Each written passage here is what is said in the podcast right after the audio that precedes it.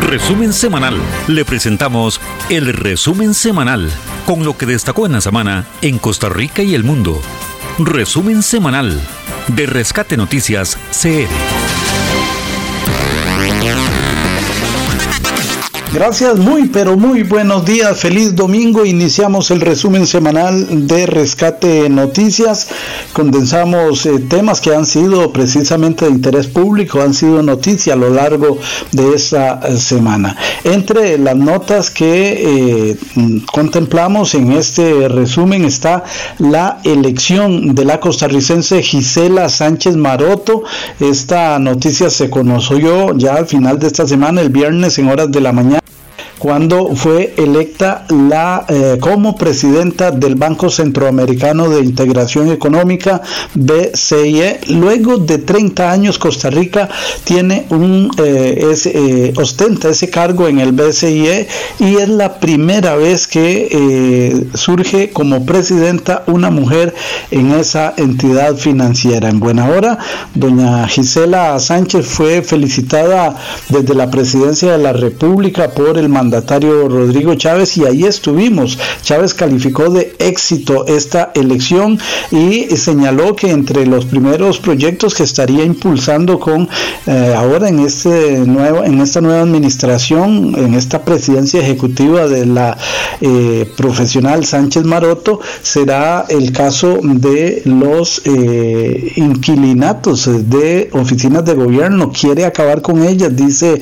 el presidente, para evitar pagar más de 50 millones de dólares por mes en alquileres y bueno, espera que eh, haya financiamiento del BCIE como también de eh, eh, impulsar otros proyectos. Él mencionó también impulsar el proyecto del tren eléctrico porque en el anterior proyecto que venía de la administración pasada por cerca de 1.500 millones de dólares, él lo anuló. Sin embargo, casi que de manera simultánea, las palabras del presidente allá en Zapote, don Luis Amador, jerarca del MOB, estaba anunciando un préstamo para el tren eléctrico por 250 millones de dólares con el Banco Europeo.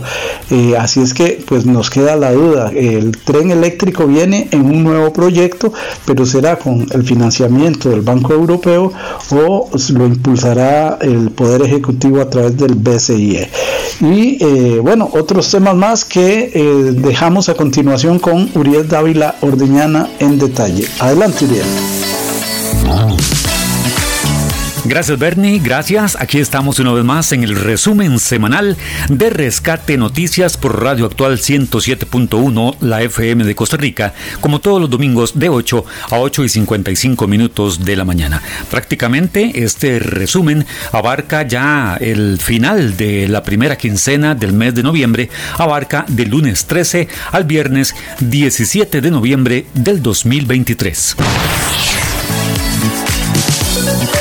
¿Tiene usted sugerencias? Comuníquese con nuestro director Bernie Vázquez González al número telefónico de redacción 8831-6570, 8831-6570 de Rescate Noticias ER. Se aproxima una época de bonanza. ¿Quiere usted cerrar con buenas ventas esta temporada de fin de año?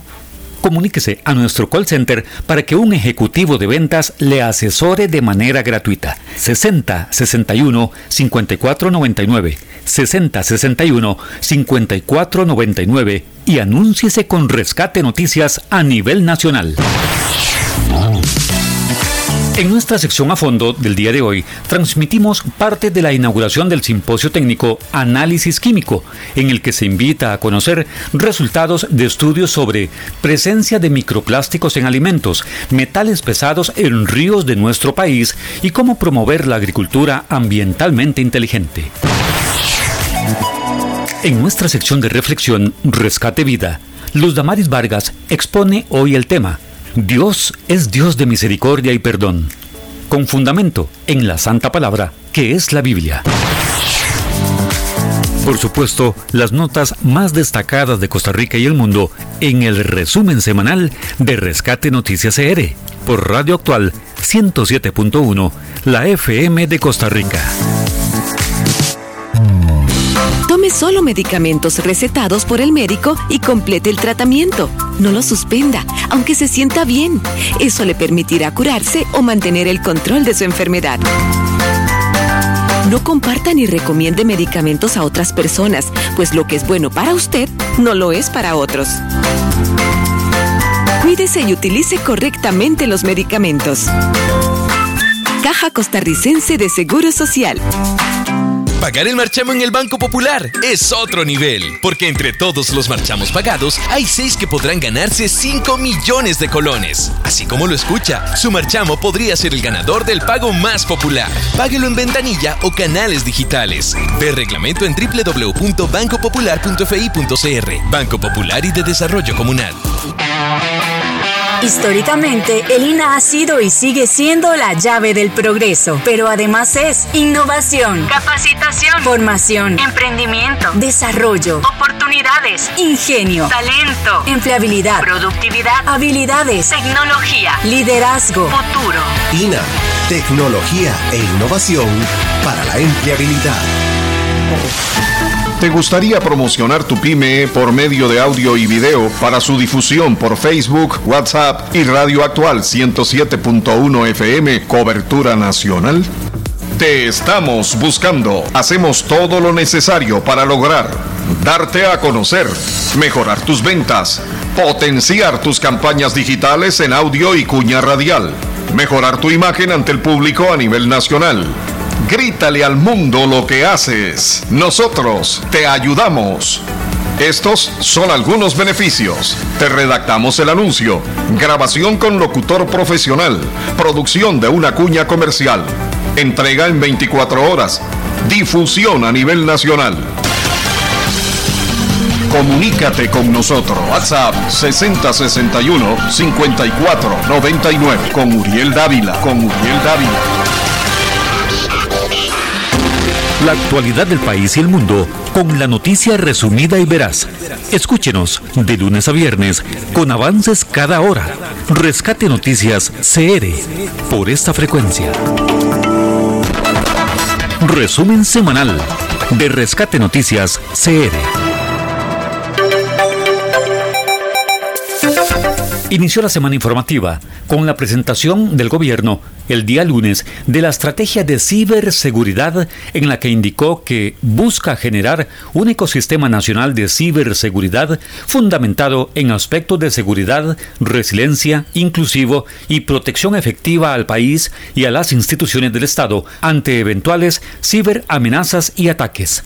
El presidente Rodrigo Chávez en su presentación dijo que lo que hemos aprendido a raíz de ataques pasados en este campo nos permiten prepararnos con mayor madurez y rigurosidad y por eso estamos construyendo una armadura que proteja al país de las organizaciones cibercriminales y los inescrupulosos. Dicha estrategia se funda en cinco ejes, protección de la infraestructura y ciberresiliencia, gobernanza y coordinación, marcos legales y normativas, educación, capacitación, concientización y alianzas cooperacionales. Se espera que para el 2027 Costa Rica cuente con un ecosistema digital confiable. En nuestra sección a fondo del día de hoy, transmitimos parte de la inauguración del simposio técnico Análisis Químico, en el que se invita a conocer resultados de estudios sobre presencia de microplásticos en alimentos, metales pesados en ríos de nuestro país y cómo promover la agricultura ambientalmente inteligente. El día martes, desde muy temprano, la Policía Judicial allanó 21 inmuebles en diversas localidades del territorio nacional, a fin de desarticular una organización dedicada a la exportación hacia Europa y Asia de cocaína líquida, camuflada como refrescos. Tras varias horas de allanamiento, detuvieron 10 de 12 implicados que tenían como objetivos, entre ellos al líder de la banda, un colombiano de apellido Lozano, y también al dueño de una fábrica de refrescos ubicada en Poás de Alajuela, quien al parecer facilitó que utilizaran la manufactura para preparar los envíos de drogas. Pero también allanaron lujosas residencias en Curridabat, Tres Ríos, Montes de Oca, Escazú, Turrialba, Atenas, Sarapiquí, entre otros sitios. Tras la operación, el ministro de Seguridad Pública, Mario Zamora, enfatizó que urge que se le dé prioridad a un proyecto de ley que pretende que extranjeros nacionalizados costarricenses puedan ser deportados. En el presente caso, de cinco colombianos detenidos, tres estaban nacionalizados. En nuestra sección de reflexión, Rescate Vida, Luz Damaris Vargas expone hoy el tema Dios es Dios de misericordia y perdón con fundamento en la Santa Palabra, que es la Biblia. También el día martes, los magistrados de la Sala Cuarta resolvieron que el proyecto de ley sobre las jornadas extraordinarias, también conocido como Proyecto 4.3, es inconstitucional debido a que fue tramitado por la Comisión de Hacendarios, cuando, por competencia, debió tramitarlo la Comisión de Jurídicos. En la acostumbrada conferencia de prensa de los miércoles, el gobierno deploró el rechazo que hiciera el Consejo Institucional del Instituto Tecnológico de Costa Rica, el TEC, a la propuesta del gobierno para construir en terreno de esa entidad educativa el nuevo hospital de Cartago. La presidenta ejecutiva de la Caja Costarricense de Seguro Social, Marta Eugenia Esquivel, reprochó que dicho consejo ni siquiera permitió que ella fuera a exponer el proyecto antes de decidir. Hasta el momento, el nosocomio tiene como posible lugar un terreno ya comprado, sobre el que recientemente la Secretaría Nacional Ambiental, CETENA, aprobó su viabilidad. En otro orden de información, en dicha conferencia se anunció la adquisición de 16 nuevas unidades extintoras para el Sistema Nacional de Conservación SINAC, que permitirá hacer frente a la venidera época seca, que según pronóstico será drástica, especialmente en Guanacaste, ante la persistencia del fenómeno del niño. Se trata de una inversión cercana a los mil millones de colones. Otro tema expuesto en la conferencia de prensa de esta semana fue el de la advertencia que emitió la Contraloría General de la República, interpretada por el mandatario Rodrigo Chávez Robles, como prohibición de iniciar el proyecto de construcción de ciudad de gobierno con la figura jurídica de arrendamiento. El gobierno fustigó la actitud del ente contralor y puso como ejemplo el recién adquirido proyecto de energía Pailas por el Instituto Costarricense de Electricidad, luego de iniciarlo precisamente con la figura de arrendamiento. El presidente Chávez también abordó el tema sobre la resolución de los magistrados de la Sala Cuarta en el que declararon inconstitucional en cuanto a su procedimiento el proyecto de ley de las jornadas excepcionales de trabajo más conocido como el 4.3. El mandatario sugirió a la prensa ir a entrevistar a grandes empresas extranjeras que están invirtiendo en Costa Rica para que verifique que a raíz de ese fallo posiblemente se vayan del país afectando sensiblemente la mano de obra nacional nacional. Sin embargo, un día después, el jueves, empresas como Intel y otras manifestaron que no están valorando dejar la actividad que desarrollan en Costa Rica, tras conocer el fallo. Sin embargo, entidades como la UCAEP, que representa al sector empresarial, así como la Cámara Alimentaria, CASIA y Cresex, dedicada al desarrollo de las exportaciones, sugirieron al Consejo retomar el análisis del proyecto, dado que de suma importancia para la competitividad y el empleo en Costa Rica. Según los analistas de esta decisión, el proyecto está prácticamente enterrado, aunque trascendió que sería analizado nuevamente en el Congreso por una comisión especial. El principal argumento de la Sala Cuarta fue que el proyecto se aprobó en la Comisión de Hacendarios, cuando lo que correspondía era tramitarlo en la Comisión de Jurídicos. Esto fue visto por la diputada oficialista Pilar Cisneros como un irrespeto y lanzó la pregunta, ¿quién manda? ¿El Poder Judicial o Legislativo? En nuestra sección a fondo del día de hoy, transmitimos parte de la inauguración del simposio técnico Análisis Químico, en el que se invita a conocer resultados de estudios sobre presencia de microplásticos en alimentos, metales pesados en ríos de nuestro país y cómo promover la agricultura ambientalmente inteligente. Se conoció esta semana que el Tribunal Contencioso Administrativo decidió suspender el estudio que realiza el Instituto Costarricense de Pesca y Acuicultura, Incopesca, al dar razón a la Fundación Mar Viva, que pidió una medida cautelar bajo el argumento de que se le podría hacer un daño al ecosistema si se permite la pesca de arrastre que actualmente está inactiva. Para Mar Viva, el tema debe abordarse con criterios científicos ya existentes que relatan la inconveniencia de promover ese método de captura de camarón.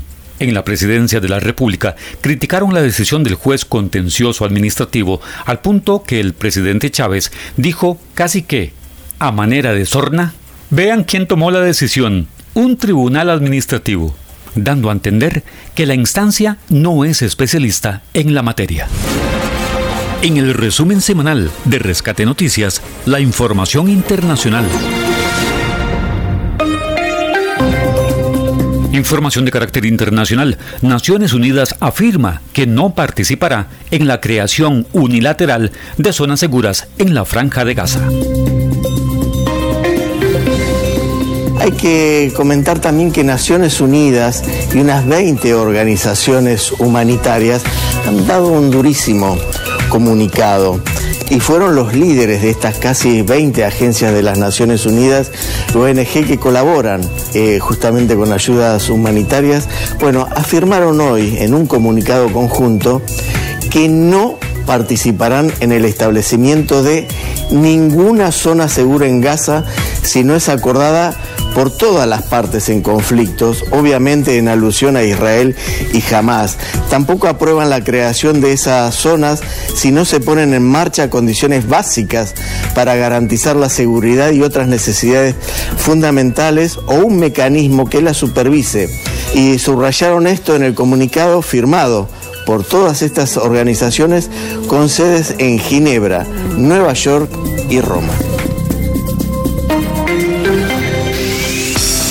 Los medicamentos son sus aliados contra las enfermedades. Por eso revise siempre las indicaciones antes de tomarlos y consérvelos en su empaque o envase original.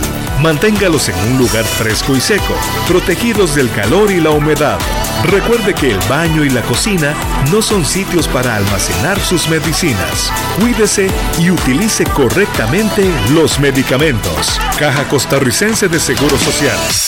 Pagar el marchamo en el Banco Popular es otro nivel, porque entre todos los marchamos pagados hay seis que podrán ganarse 5 millones de colones. Así como lo escucha, su marchamo podría ser el ganador del pago más popular. Páguelo en ventanilla o canales digitales. Ve reglamento en www.bancopopular.fi.cr. Banco Popular y de Desarrollo Comunal.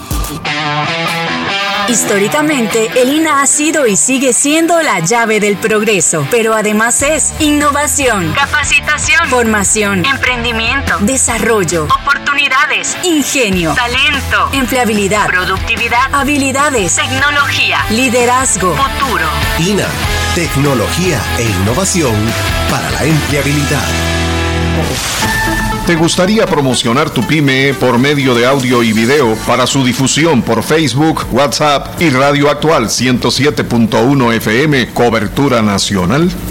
Te estamos buscando. Hacemos todo lo necesario para lograr darte a conocer, mejorar tus ventas, potenciar tus campañas digitales en audio y cuña radial, mejorar tu imagen ante el público a nivel nacional Grítale al mundo lo que haces. Nosotros te ayudamos. Estos son algunos beneficios. Te redactamos el anuncio, grabación con locutor profesional, producción de una cuña comercial, entrega en 24 horas, difusión a nivel nacional. Comunícate con nosotros. WhatsApp 6061 5499 con Uriel Dávila. Con Uriel Dávila. La actualidad del país y el mundo con la noticia resumida y veraz. Escúchenos de lunes a viernes con avances cada hora. Rescate Noticias CR por esta frecuencia. Resumen semanal de Rescate Noticias CR. Presentamos Rescate, Vida, Vida. Un espacio de reflexión que exalta la presencia del Señor Jesucristo. Rescate Vida. Los consejos bíblicos, las promesas y enseñanzas de la palabra de Dios son tratados aquí, en Rescate Vida, para bendición de todos.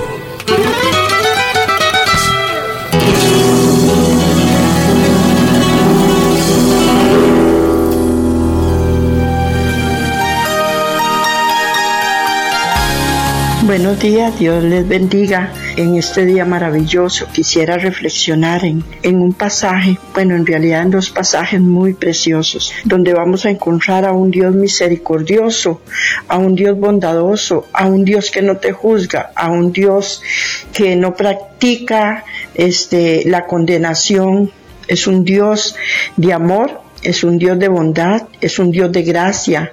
Aquí puedo encontrar a un Dios tan misericordioso, pero también es un Dios que nos advierte, que nos, nos, nos quiere encaminar a un camino donde, donde nosotros este, nos apartemos de la maldad, nos apartemos del pecado, pero encierra más que todo a un Dios bondadoso, a un Dios que lo que quiere para nosotros es lo mejor.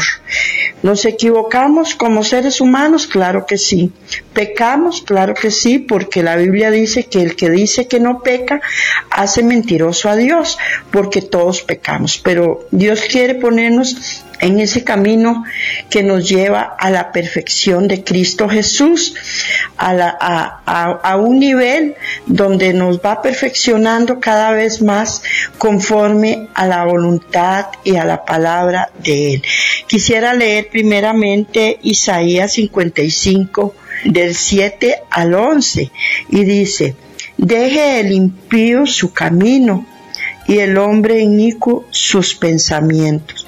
Y vuélvase a Jehová, el cual tendrá de él misericordia, y al Dios nuestro, el cual será amplio en perdonar. Tomé dos puntos muy importantes aquí de este pasaje, donde es un Dios que nos advierte, no nos condena, nos advierte, nos dice, deje, porque Él sabe que el pecado a nosotros nos daña, el pecado a nosotros nos hace nos hace este sentirnos una persona como dicen desechada por la sociedad. Pero si nosotros vemos este pasaje de Isaías 57, 55, del 7 al 11, nos vamos a dar cuenta que hay dos palabras específicas en el cual a mí me dice que es un Dios de misericordia, que es un Dios de amor, es un Dios paciente. Y dice la Biblia que es un Dios que se, se complace en hacer este, misericordia, se complace en tener, en tener paciencia con nosotros.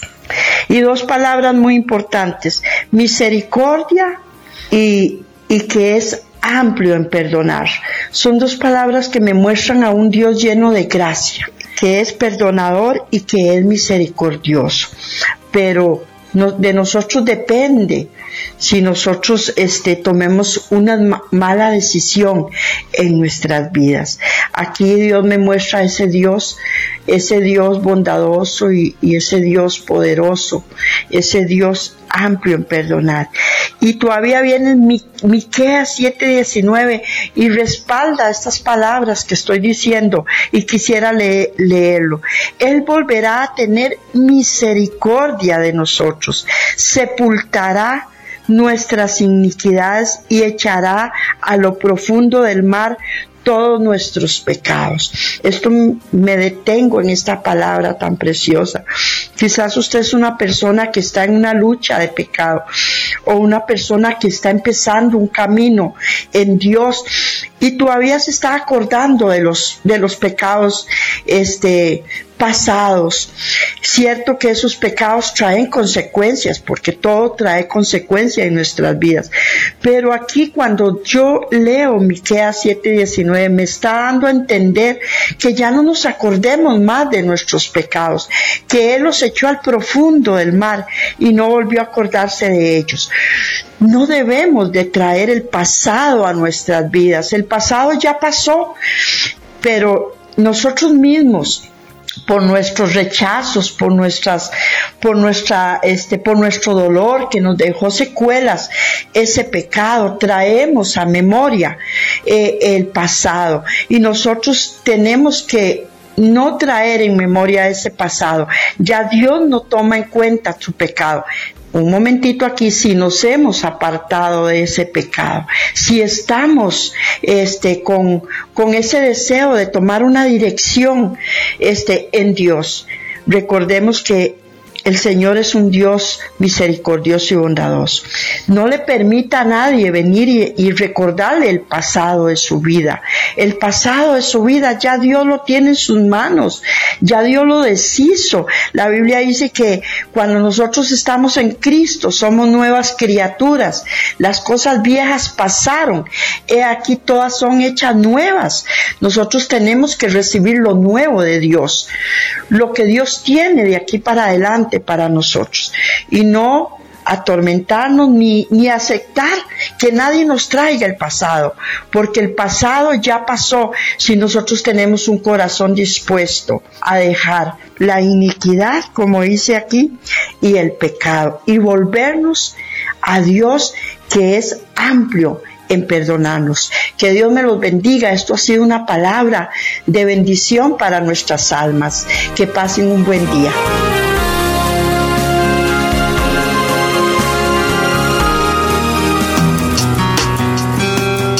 Pero si alguno ha pecado, abogado tenemos para con el Padre, a Jesucristo el justo. Primera de Juan 2.1.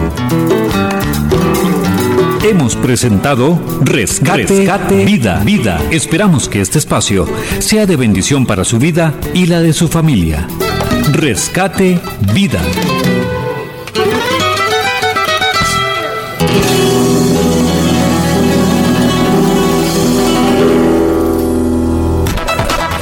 Resumen semanal de Rescate Noticias CR. A fondo, la opinión de nuestros invitados en los temas de actualidad. A fondo, comentarios, artículos editoriales, análisis y discusiones en A fondo, Rescate Noticias CR. En nuestra sección a fondo del día de hoy, transmitimos parte de la inauguración del simposio técnico Análisis Químico, en el que se invita a conocer resultados de estudios sobre presencia de microplásticos en alimentos, metales pesados en ríos de nuestro país y cómo promover la agricultura ambientalmente inteligente.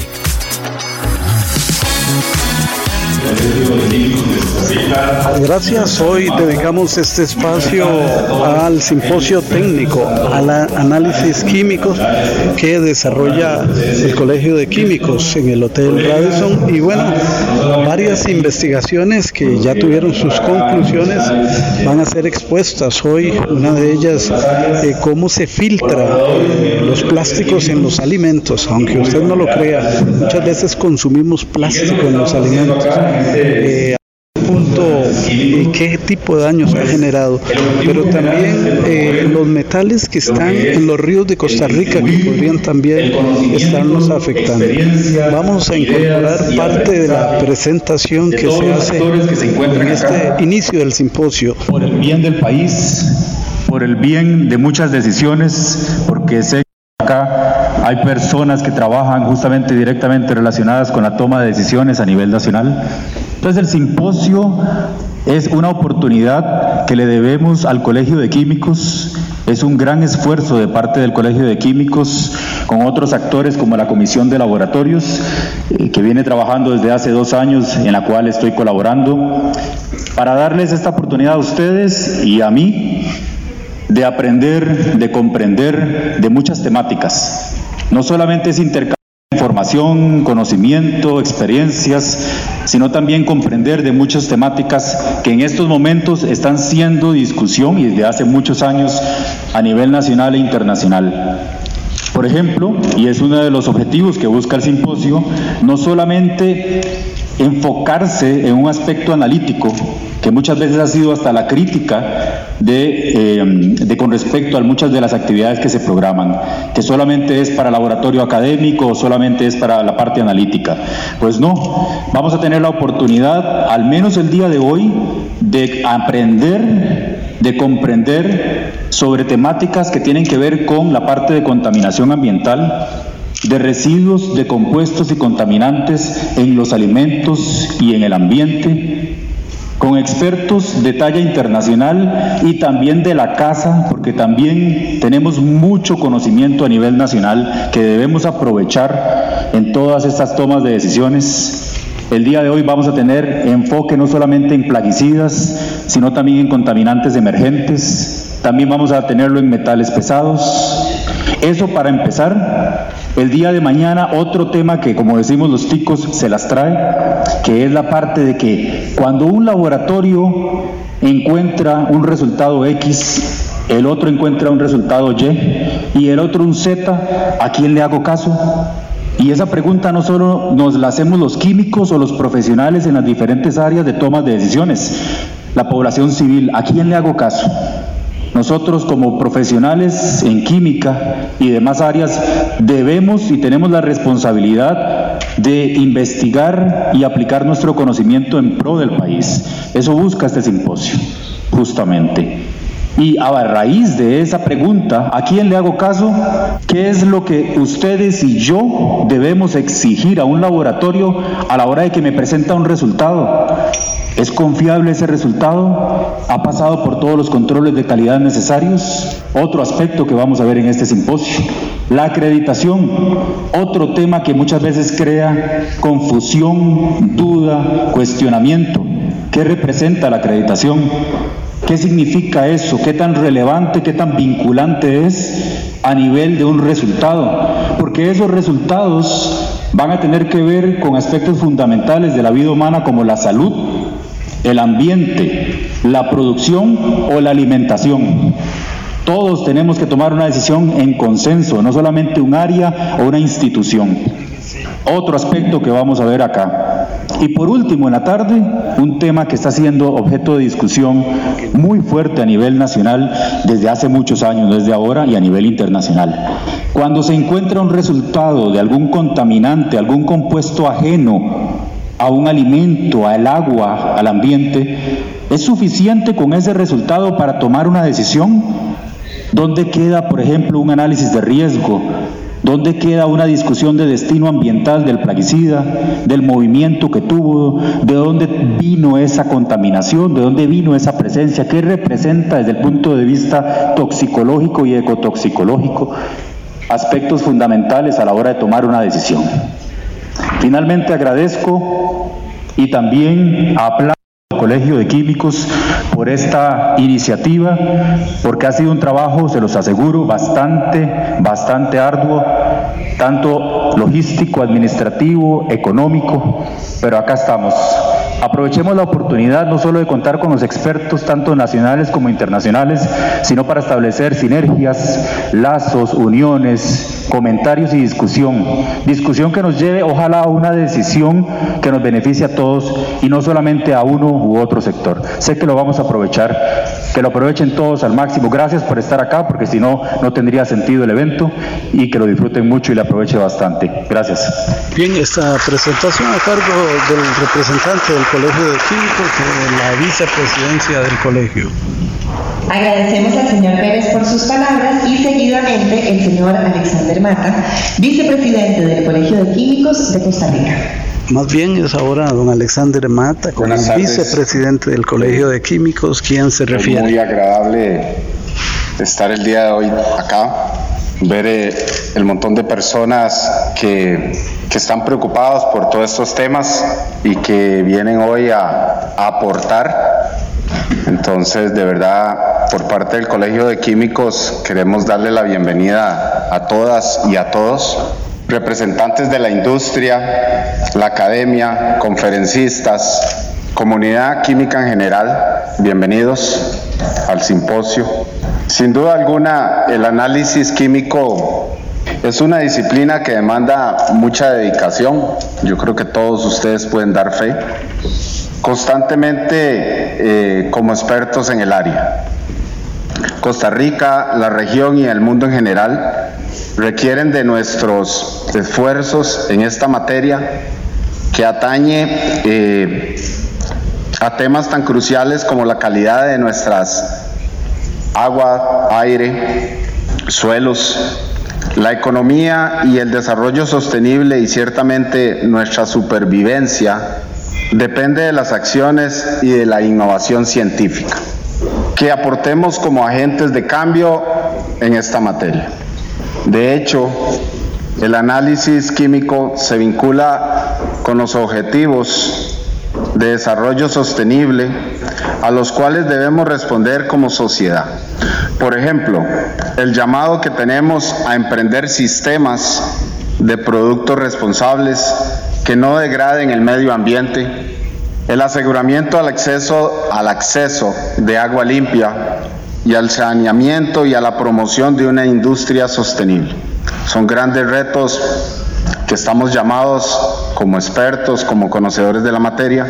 Precisamente uno de los enfoques en este simposio estará relacionado con plaguicidas, un tema de gran incidencia por el tipo de industria que predomina en el país. Costa Rica hace uso frecuente de plaguicidas.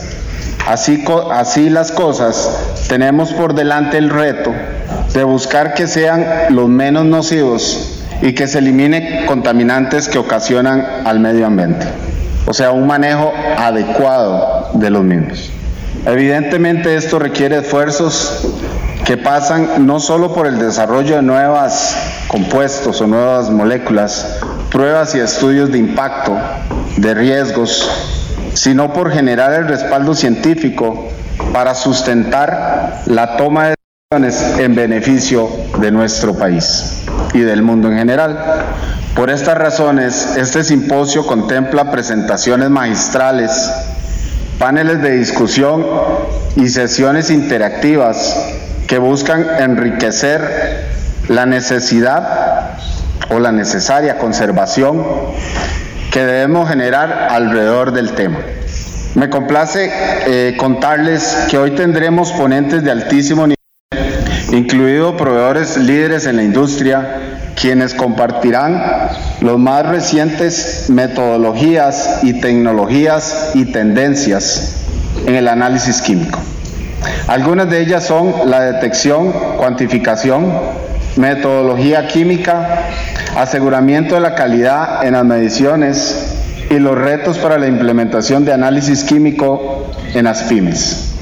La participación activa desde el Colegio de Químicos de Costa Rica en conversaciones científicas tan, tan trascendentales nos llenan de orgullo en el marco de nuestro 75 aniversario. Nuestro compromiso es seguir impactando a la sociedad como promoviendo una aplicación óptima de la química que eleve la calidad de la vida de las personas. Gracias por sumarse y desde ya celebramos el aprendizaje mutuo que obtendremos en este espacio. Tenemos la seguridad que nos iremos con un bagaje de habilidades y herramientas que nos permitan impactar positivamente el mundo de nuestros rangos de acción. Buenas tardes y bienvenido a todos y de verdad a sacarle provecho Creo que es importante participar, preguntar, para que nos llevemos lo más positivo de este simposio. Palabras entonces del vicepresidente del Colegio de Químicos en la este simposio técnico análisis químicos. Les invitamos a seguir estos temas en, eh, en, las redes sociales. Gracias al señor Mata y para dar por inaugurado ahora sí el simposio técnico de análisis químicos, le damos la bienvenida al señor Víctor Carvajal, ministro de Agricultura y Ganadería. Bien, vamos a escuchar parte de eh, la reflexión que hace el ministro de Agricultura y Ganadería, el señor Muy Buenas tardes, eh, y don Alexander. En la teoría económica, las decisiones se toman con bases en datos. Entonces, imagínense qué complicado un escenario donde el ministro de Agricultura llega a tomar decisiones de política pública sin datos. Ese es el escenario que nos hemos encontrado en la administración pública. Uno de estos temas, uno de los temas más críticos aparte de los datos y cuando hablamos de seguridad alimentaria, eh, cómo llevamos agricultura y cómo generamos un cambio generacional también y cómo hacemos que la producción sea sostenible, llegamos a un punto medular en todo esto y es que estamos en un país tropical. Somos un país cafetalero, cañero, viñero, frijolero en algunos casos, en algunas zonas, arroceros en algunas zonas, producciones de papa en algunas zonas, Somos un país que todavía tiene una base agrícola muy fuerte. El desarrollo económico del país y el crecimiento urbano no ha sido un crecimiento ordenado en donde tengamos claras distinciones. Y en muchas ocasiones los centros urbanos no fue que, no es que alguien decide, eh, y, hay una imagen que es muy, muy gráfica de por qué estamos en algunas cosas como estamos hoy. Y es cuando uno va llegando a Cartago por el lado de Coris y ve a la par de aquellas zonas francas gigantes un sembrarío de lechuga, ahí en medio, medio Cartago. Y uno se pregunta, pucha, ¿por qué esta persona está sembrando aquí? No, y es que ella no está sembrando ahí, es que ellos le construyeron a la par. Ha habido un crecimiento y un desarrollo inmobiliario bastante desordenado en este país y esta falta de ordenamiento territorial nos lleva a algunos problemas importantes, como el que se está generando en discusiones en este foro. Un tema que para mí es medular y a la sinceramente he dedicado muchísimas más horas de las que uno quisiera como jerarca tener que dedicarle a un tema, es el tema de los agroquímicos. estos días he pasado leyendo notas que, que uno pues, le provocan un poquillo de sensaciones extrañas.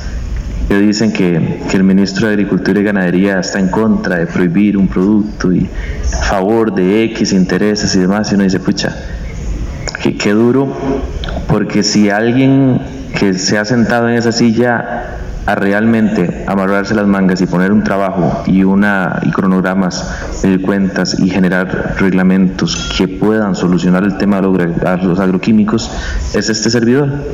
El tema del clorotaronil no es nuevo. Eh, ningún agroquímico de los que está hoy en el mercado tiene un tema nuevo, ¿verdad? Todos tenemos un escenario inicial y me quiero trasladar a más o menos septiembre del 2022, hace poquito, unos 15 meses. Em, llego yo al Ministerio de Agricultura y Ganadería y empezamos a abordar el tema de los agroquímicos. ¿Cuántos cuántas moléculas, bueno, ingredientes, activos, grados técnicos tenemos registrados? Eh, una cantidad. ¿Cuánto representa eso del total que anda en circulación? Ay, don Víctor, ahí sí andamos como, ¿por qué? Tal vez un 10%, si acaso. Y, de estos productos que no, de estos productos no tenemos nada. No tenemos estudios de impacto ambiental, no tenemos ningún impacto. Esos pasaron por una ley en específico. ¿Y cuándo vence ese registro? Ah, no, ese registro no vence. Entonces, qué complicado, porque tenemos una barrera gigante en la entrada en ese momento que no permitía a las moléculas, a los, a los ingredientes activos grado técnicos y poder ingresar al registro. Tenemos una avalancha de contrabando por todo lado, pero además tenemos una base dura que no tenemos ni idea de qué es lo que tiene ni qué impacto está generando en el ambiente y en la salud de la población, pero eso está bien. Entonces el discurso no solo hay que repetirlo, sino hay que apropiarse de él y trasladarlo a la práctica. Si nosotros somos un país sostenible, y realmente lo somos porque todos tenemos una, un interés de preservación del medio ambiente y hemos hecho cambios históricos muy buenos. En el camino de los agroquímicos hicimos todo lo que no había que hacer. Entonces, ¿Para qué yo quiero complicarle el ingreso a una molécula o a un producto que es más favorable que uno que tengo yo hoy en el, en, el registro, pudiendo más bien hacer un efecto de desplazamiento y que entren los nuevos y que vayan saliendo aquello que es más, más nocivo? Y justamente esa fue la idea con la cual surgió el reglamento que hoy está vigente de agroquímicos que permite la homologación con, con, con países OCDE. El objetivo era ese, en dos años alcanzar la mayor cantidad de registros, tanto de moléculas o ingredientes activos de grado técnico, como la cantidad de productos formulados que está al acceso al, productor. Simplificar Palabras del ministro de Agricultura y Ganadería, don Víctor Carvajal, mostrándose con apertura a la inscripción de agroquímicos que permitan pues trabajar mejor en este campo de manera más efectiva. Les invitamos, repito, a seguir resultados de este simposio técnico análisis químicos que ha organizado el Colegio de Químicos y hoy queríamos traer esta pincelada en esta sección. Continuamos con más. Adelante. A continuación, escuchemos al doctor José Vega Baudrit con uno de los temas tratados en el Simposio de Químicos desarrollado esta semana en el Hotel Radisson. Gracias, buenos días de nuevo. De inmediato conversamos con el doctor José Vega Baurit. Él tuvo a cargo entre estas investigaciones que sobre las cuales les anunciamos recientemente que organizó el Colegio de Químicos. Él eh, investigó sobre eh, la existencia del microplástico y cómo se filtran en los alimentos.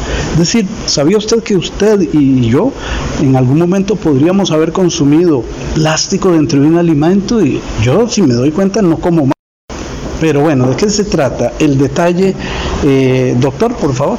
Sí, bueno, muchas gracias por la invitación. Eh, bueno, los microplásticos son el producto de la degradación de materiales plásticos precisamente con el fin de, desde el punto de vista digamos químico, eh, mecánico, eh, puede ser por medio del ambiente, cuando botamos una botella en un mal lugar, con el tiempo esta se va haciendo más suave y se va despedazando en, pedacitos más pequeños. Entonces esto pasa a través de la escorrentía de las lluvias a los ríos y posteriormente a los mares. Y entonces hay toda una serie de organismos vivos que consumen a través de estas aguas estos, estos plásticos a esas escalas pequeñas, un microplástico incluso un nanoplástico, y entonces a través de la cadena alimenticia pasa al ser humano. Eh, doctor Vega, pero eh, eh, ¿cuánto? Hay un principio que desde el colegio uno recuerda. la materia únicamente se transforma, no se destruye. Pero aún así, ¿cuánto tarda una micro, no sé, milésima de plástico? ¿O de qué tamaño debe ser ese microplástico para que dañe la salud? Es decir, porque si a menudo estamos consumiéndolo, ¿cuál es el efecto? Bueno, el, para que está este plástico se convierte en un micro o nanoplástico, a veces eh, se necesita un poco tiempo y a veces mucho tiempo. Eso va a depender del material de origen. Cuando pasa a través de la cadena alimenticia el ser humano, pues se puede acumular o pasar directamente a través del cuerpo, ¿verdad? Y, pues y, no hay estudios concluyentes todavía que nos digan cuál va a ser los efectos sobre la salud a, largo tiempo. Pues son fenómenos recientes y son estudios recientes. Hay muchas normas que establecer todavía para un adecuado análisis de estos microplásticos o nanoplásticos y muchas de esas van a depender de, la, de, las, de, los equipos que tengamos, del alcance de estas normas, de las regulaciones posteriores a estas normas. Entonces todavía hay mucho que hacer en investigación en salud para ver cuál es el, es el efecto en el organismo de estos materiales. Sí, tal vez devolvernos un poco. Eh, esto es un problema. Esto es un problema de la existencia de plástico y que se pueda filtrar al consumo dentro de la alimento eh, que consumen los humanos y hasta los animales. No creemos que un, animalito doméstico se vaya a morir por esto. Bueno, devolviéndonos un poco, eh, usted también habla de normativa, hay que implementar normativa, pero yo digo, ¿hasta qué punto y cuál es la normativa que va a parar la posibilidad de que ese plástico llegue a los mares y a los ríos? Bueno, yo creo que bueno, el ser humano depende mucho del plástico y va a ser muy difícil que, que la humanidad tome la decisión de eliminar completamente los plásticos. Lo que tiene que haber es mucha educación, mucha concientización de que este fenómeno puede afectar, la, mala disposición de estos, de estos materiales puede afectar a largo plazo el medio ambiente y la salud de los, de los, del hombre, ¿verdad? Entonces tiene que ser todo un, todo un mecanismo grande a nivel, a nivel país, a nivel mundial, para que estos para que estos materiales eh, pues disminuyan el impacto a nivel mundial y con los años pues se, logre una disminución en el, impacto ambiental y en el impacto de la salud. Eh, ¿Qué posibilidad hay, por ejemplo, de destruir al máximo la presencia de estos materiales una vez que ya han sido utilizados. Inclusive, ahora que yo le preguntaba sobre normativa, hay una normativa de que creo que fue el año pasado, ya no se pueden eh, usar, eh, por ejemplo, vasos plásticos, etcétera. Bueno, se ha avanzado algo, pero no podemos eh, hacer que llegue todo eso a un incinerador o a un relleno sanitario solo de plástico, es decir, en algún lado va a quedar esa materia. Bueno, se pensó, eh, se, pensó en, la fabricación de materiales biodegradables. Hay algunos plásticos que, que tienen la particularidad, particularidad de ser biodegradables, es decir, que hay microorganismos que los atacan, los consumen y los reintegran en la naturaleza. Que eso sería lo ideal que ocurriera con todos los plásticos una vez que termina su función eh, eh, para los cuales fueron fabricados. El asunto es que el plástico fue fabricado para que perdurara. Esa fue su misión inicial. Se fabricó un plástico para sustituir otros materiales menos duraderos como la madera. Entonces, eh, desafortunadamente, el problema no es el plástico, sino cómo nosotros como seres humanos hacemos disposición final de ese material. Entonces, como te repito e insisto en, en, esta entrevista, aquí lo importante es qué vamos a hacer con esos materiales, cómo vamos a disponer de ellos.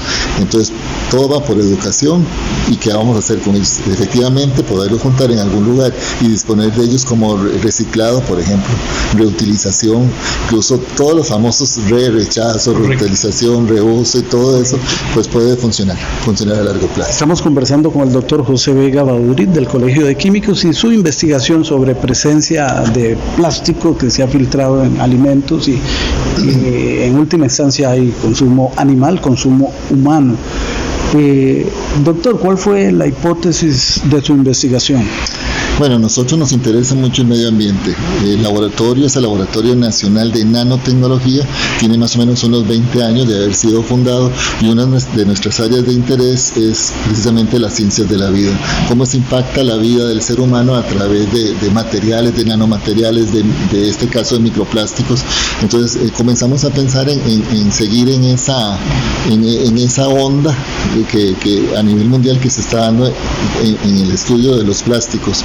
Pertenecemos a una red que se llama la red Alfa Pacha, que está conformada por varios países en Sudamérica, Chile, Argentina, Ecuador, Perú, donde hemos hecho algunas publicaciones interesantes sobre lo que hay de microplásticos y pertenecemos a varios comités técnicos nacionales de INTECO, eh, de plástico, de nanotecnología, de biotecnología, y en algunos tópicos se trabaja ya en la creación de normas para tratar de, de que la gente entienda a través de cuál es el efecto en, el medio ambiente. Claro, eh, bueno, yo le preguntaba por hipótesis como para para retrotraer al principio de su trabajo, pero también hubo conclusiones, eh, hubo varios, varios conceptos. Pues es algo que se tiene que dar el uso de la alta tecnología para el análisis de estos materiales eh, eh, y tenemos esos equipos en Costa Rica, tenemos el recurso humano, porque y, Costa Rica es un país que, que, piensa mucho en la parte verde, que es muy reconocido a nivel mundial por, por esa protección del, del, del ambiente, porque nosotros también podemos, no podemos pues también colaborar en este tipo de proyectos y creemos que vamos a dar un, salto bastante significativo, porque al final lo que queremos es crear un sello de calidad para que ciertas empresas puedan acogerse a eso como un producto de alimenticio de microplásticos. Prácticamente volvemos al aspecto que tiene que ver con la educación. educación es como la clave de La educación es la clave de todo, pienso yo. Eh, ojalá que muchos de los problemas la gente los viera desde el punto de vista de la educación que se pueden resolver a través de, dar, información a la gente para que la gente entienda qué es lo que se puede hacer. Porque muchas veces la mala disposición de los plásticos se debe a que realmente la gente no sabe el problema que está ocasionando con una botella que tira o con una bolsa. Bien, agradecerle, doctor, que nos haya atendido y vamos a estar muy pendientes de estos temas eh, porque queremos salud para nuestro país, nuestra población. Efectivamente, yo creo que el bienestar de, cada, de todo país comienza por la salud y la educación. De esta manera hemos conversado con el doctor José Vega Badurit del Colegio de Químicos y esta investigación que se podrá conseguir eh, eh, de alguna manera en las redes. Por supuesto, en las redes tenemos ya bastante información, cinco artículos publicados de todos los niveles que pueden ustedes accesar fácilmente. ¿En dónde?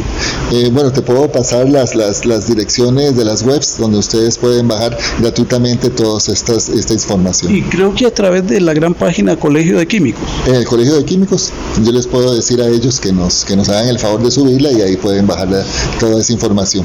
Bueno, ya lo escucharon ustedes, estimables amigos oyentes.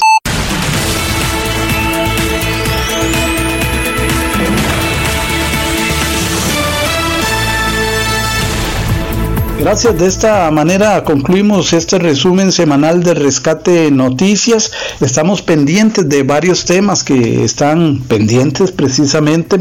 Tal es el caso de la sentencia, esperada sentencia en el caso Crucitas. Recordemos que se está celebrando un nuevo juicio y se citó para mañana lunes a la 1 y 30 la lectura de la parte dispositiva. Es decir, bueno, vamos a conocer si leen la totalidad de la sentencia o solo dispositiva es el caso en el que figura como imputado el exministro de Ambiente, don Roberto Dobles, pero también miembros de la Comisión Plenaria de Setena, de la Secretaría Nacional Ambiental, de el, eh, que es eh, del Ministerio de Ambiente. Esta, estos miembros de esta comisión habrían incurrido en prevaricato, según se dice. Hoy esperamos sentencia también sobre ello. Digo, para el día de mañana, así como otros temas. Así es que de momento feliz domingo, Dios les bendiga, pásenla bien. Resumen semanal. Le presentamos el resumen semanal con lo que destacó en la semana en Costa Rica y el mundo. Resumen semanal de Rescate Noticias CR.